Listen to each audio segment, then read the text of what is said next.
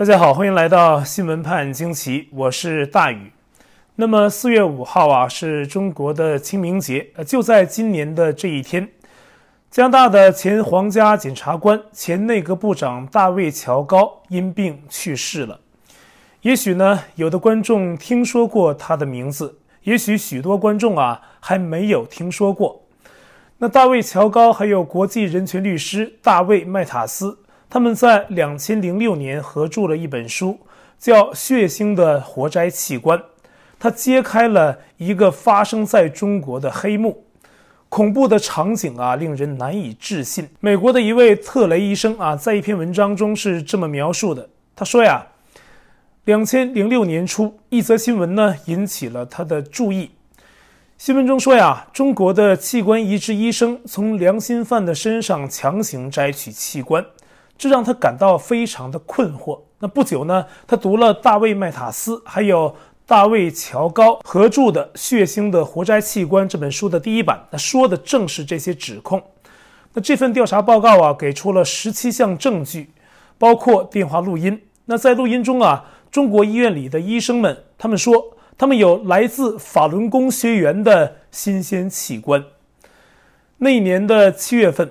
那么特雷医生呢，到波士顿参加世界移植大会，特意跟来自中国的医生攀谈。那其中一名呢，是天津东方移植中心的资深肝移植外科医生，姓刘。天津有三家从事器官移植的医院，那这个中心呢是其中之一。那特雷医生就问他们，他们这个医院呢做过多少例肝移植？那么那位刘医生呢就说，去年是两千例，这让特雷非常吃惊啊！仅仅一家医院就做了这么多的肝移植手术。那特雷就问他器官是从哪里来的呢？那么那位医生呢没有给他满意的答案。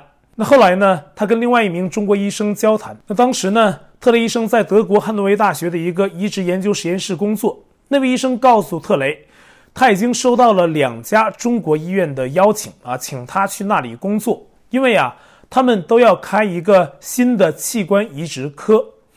那么特雷就问他，中国并没有一个公众捐献器官的体系。为什么中国的器官移植领域还发展得如此的迅猛啊？器官是从哪里来的呢？那名医生就答道：“啊，去问问在外面的法轮功学员吧。”他指的呢是站在会展中心外面的法轮功修炼者，他们呀在那里是展示着中共强摘器官的一些信息。那特雷医生就说，他深入了解了在中国是如何获取器官的做法之后啊，意识到其违背伦理道德标准已经达到了何种的程度。他让特雷想起了纳粹的集中营里面的人体实验。那么特雷还说呀，在中国从处决后的犯人身上摘取器官，那这种做法啊，至少从一九八零年代中期就开始了，甚至可能更早。中共当局啊，已经承认。从那时起啊，死刑犯是移植器官的主要来源。但是呢，一九九九年之后，中国的器官移植数量开始急剧的增加。中共官方的《中国日报》报道说，在两千零五年达到了两万例的高峰。那与此同时呢，中国的医疗移植中心呢，从一九九九年的大约一百五十家增加到了两千零六年的六百家。那特雷医生说呀。一九九九年之后啊，除了中国的器官移植数字飙升之外呢，他呀还观察到了一个现象：中国医院的网站表示啊，可以在一到四周内为外国的患者提供匹配的移植器官。那此外呢，中国的大学提前几个月甚至几周啊，邀请外国的移植专家来做示范，包括向他们征询愿意在一天中的什么时段做手术。啊，要找这种临时工。如果超过百分之九十的移植器官来自被处决的犯人，那么必须等待法官的判决。所以啊，怎么会有这么多的器官？那中国的法律规定，死刑犯是必须在最后判决七天内执行。那么可以在行刑前七天内安排器官移植，但不可能超出七天。因此呢，人们会问。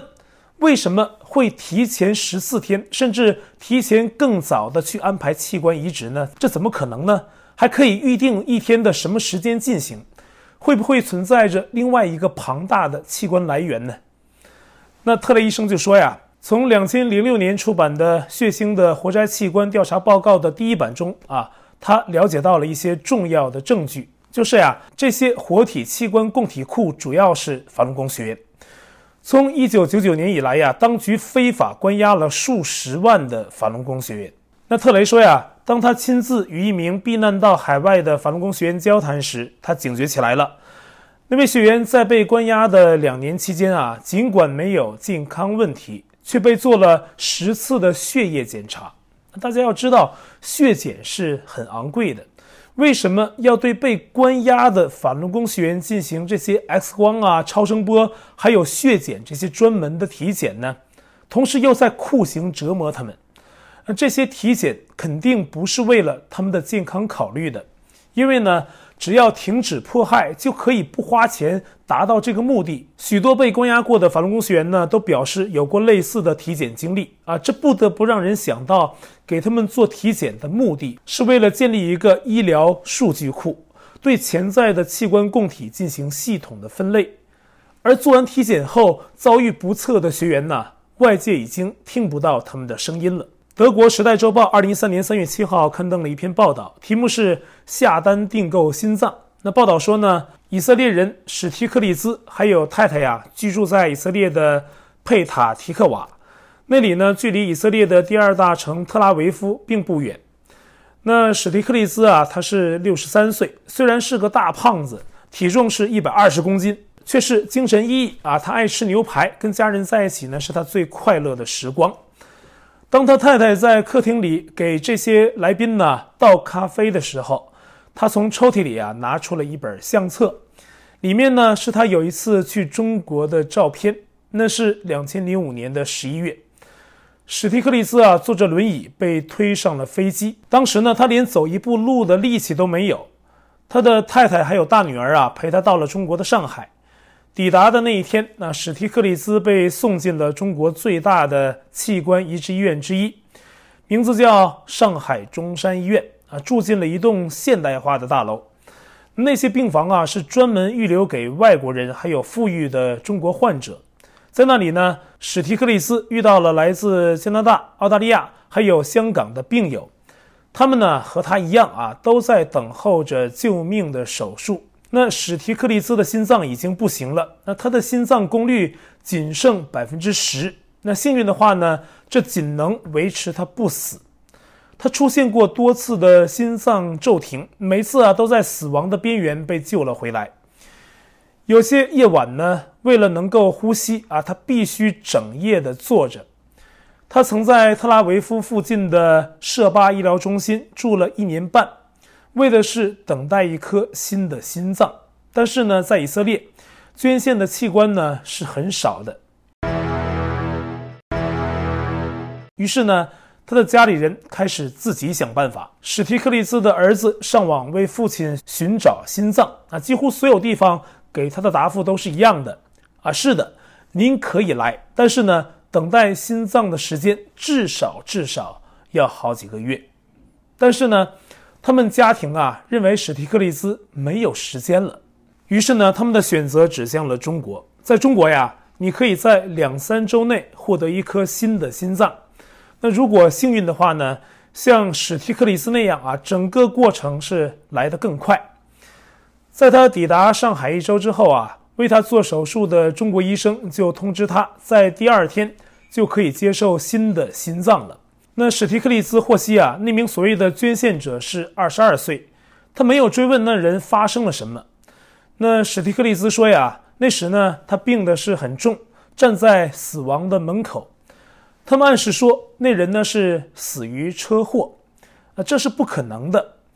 虽然中国呢每年有六万人死于交通事故，但是啊，中国的医生不可能事先知道哪个人即将死于车祸，而且呢。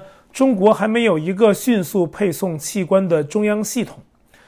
中山医院出具的出院证明啊，显示史提克利兹那颗衰老的心脏啊，是在两千零五年十一月二十二号取出来的，里面仅有他入院时的诊断、一些化验数据以及服用还有推荐服用的药剂。在这类文件中啊，依照惯例，应该注明器官来源者以及植入器官的信息。但这些关键信息呢，在中山医院的证明中都只字未提。到二零一一年，那仅心脏移植啊，上海中山医院就做了三百例，这还是外界能掌握到的数据。时代周报询问了中山医院与哪些机构合作啊进行的移植手术，那这家医院的领导啊是不予答复。雅各布·拉维啊是史提克利兹多年的医生，那作为医院的心脏移植中心的主任。他早已不对史提克利兹抱有希望啊，认为他活不了多久。那拉维医生啊回忆说，那有一天呢，他看到史提克利兹高兴地宣布自己将要飞往中国，并在两周内接受心脏移植手术。那拉维啊就微笑着对他说啊，这是不可能的。那可是呢，史提克利兹非常的肯定，一个肾脏啊，或者是部分的肝脏可以从活人身上取得。而捐献者呢不会死，他还可以活着。那拉维呢也听说过患者飞往中国换肾的，但是呢换心脏就完全不同了。如果要获得一颗心脏，那就意味着另一个人呢是必须得死。在拉维医生的患者中啊，史提克利兹呢是第一个飞到中国换心脏的人，但不是最后一个。拉维医生注意到的就有十二个人，其中有一两个人呢最后还是死亡了。其他人如同史提克利兹那样啊，回到了以色列，状况稳定。那身为医生呢，拉维当然希望他的患者能够得到最好的治疗，但并不能不顾一切代价，即便是对他自己。那拉维医生说呀，他不会去中国啊，即使意味着他不得不去死，他也不会去中国去做这些器官的移植。那史提克利兹啊，从中国回去之后，拉维医生继续给他治疗。身为心脏移植权威的拉维医生，那经历了史提克利兹的这件事之后啊，他展开了一个行动啊，一种运动，他反对其他患者到中国去换心脏。那以色列的医保制度啊，让史提克利兹这类人呢，能轻易地飞往中国，因为啊，那时所有在外国做移植手术的病患都可以得到以色列的医疗保险的报销。史蒂克利兹说呀，他整个手术前后一共花了是十七万美元，那是当年的价格，包括他跟他太太还有女儿的头等舱的机票，在上海住宾馆的费用，那六周里面聘请一名翻译，还有特别看护的费用，还有治疗费啊以及医药费，十七万美元呢，在器官买卖行业里啊都不算是大数啊。中国是这一领域里面最廉价的供应商。但是呢，仅凭史提克利兹自己很难支付这笔钱啊！即便呢，只需要六点五万美元的换肾的手术，对两百五十名前往中国进行移植手术的以色列患者而言呢，那这是当年的数字啊！现在以色列有多少人去过还不知道。那对他们来说呢，这都是负担不起的。于是呢，拉维决定必须停止这种医疗报销的做法。他在医学期刊上发表文章啊，马上获得了以色列媒体的关注。那拉维呢也上电视跟史提克利兹一起进行讨论啊，他还组织了一个由以色列器官移植协会举办的会议。那拉维医生啊是成功了。两千零八年，以色列通过了移植手术法，禁止给前往允许器官买卖的国度做的移植手术报销。那前面提到的特雷医生呼吁啊，在中国强制摘取器官啊，场景是非常的恐怖，实际是活体摘取器官啊。他说呢，这种事儿恐怖到让一般人呢宁愿相信这不是真的。他说呀，或许呢，我们可以回想一下啊，当年卡尔斯基报告说啊，他亲眼目睹了在纳粹德国的集中营里面发生的大屠杀。那在这个时候呢，德国的大法官费利克斯·法兰克福特，那这个法官呢，他就回答说：“我不是说你在撒谎，只是呢无法相信你告诉我的事情。”但是众所周知，无法相信这四个字啊，并没有阻止纳粹德国在毒气室里啊继续屠杀。特雷医生呼吁到中国进行专业的调查。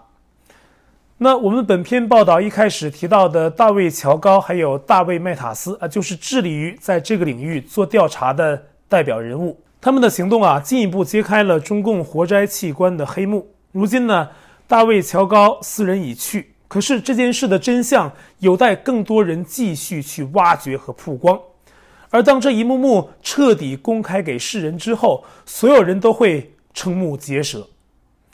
那一直以来呢，也有来自医学界的努力啊，不少专业医生成立了一个反强摘器官医生组织 DAFO。没有了对人类生命的尊重啊，医学呢也就失去了其目的。为了做移植而杀人取器官，这不仅仅与医学的使命背道而驰，更是一种反人类的罪行。那今天呢，咱们讲的是一个非常沉重的话题。